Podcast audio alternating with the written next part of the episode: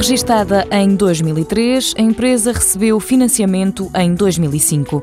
Nascia a Alfama, com investigação própria, utilizando o monóxido de carbono. Recrutámos imediatamente colaboradores, quase eles todos doutorados em Biologia, doutorados em Química organometálica e também Química orgânica, que também era preciso e começámos imediatamente a trabalhar. Carlos Romão, um dos diretores, admite que o início não foi fácil. O monóxido de carbono é ativo em montões de doenças. A química organometálica lida com aí 8 vezes 3, 24, 25, 30 metais diferentes.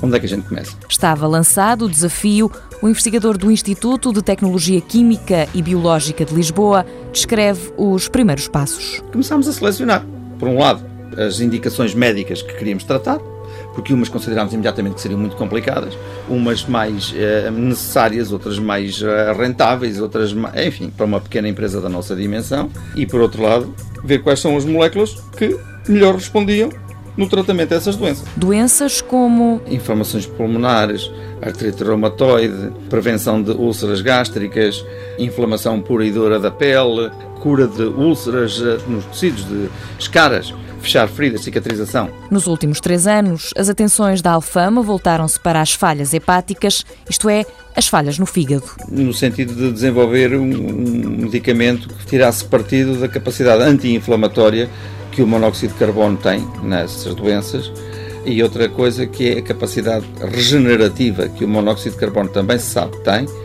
Como se sabe, o fígado é um órgão que se regenera e, portanto, se puder ser acelerada essa regeneração, seria importante utilizar o monóxido de carbono também nessa área. Na Alfama trabalham nesta altura cerca de 30 pessoas. Mundo Novo, um programa do Concurso Nacional de Inovação BSTSF.